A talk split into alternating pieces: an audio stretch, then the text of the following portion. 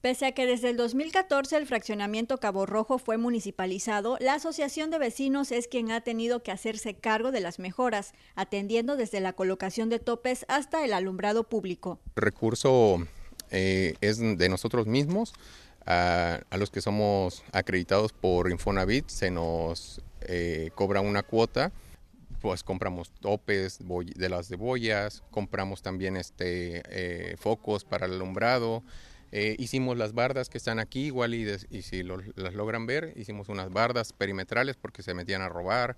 Eh, realizamos también lo que es la pintura, aplicación de pintura en las guarniciones de banqueta. De hecho, estamos en proceso también, no hemos terminado. Una de las prioridades es el alumbrado, tema que han venido gestionando desde la pasada administración municipal. Tenemos un 40 o 50% de, en general que, que es deficiente.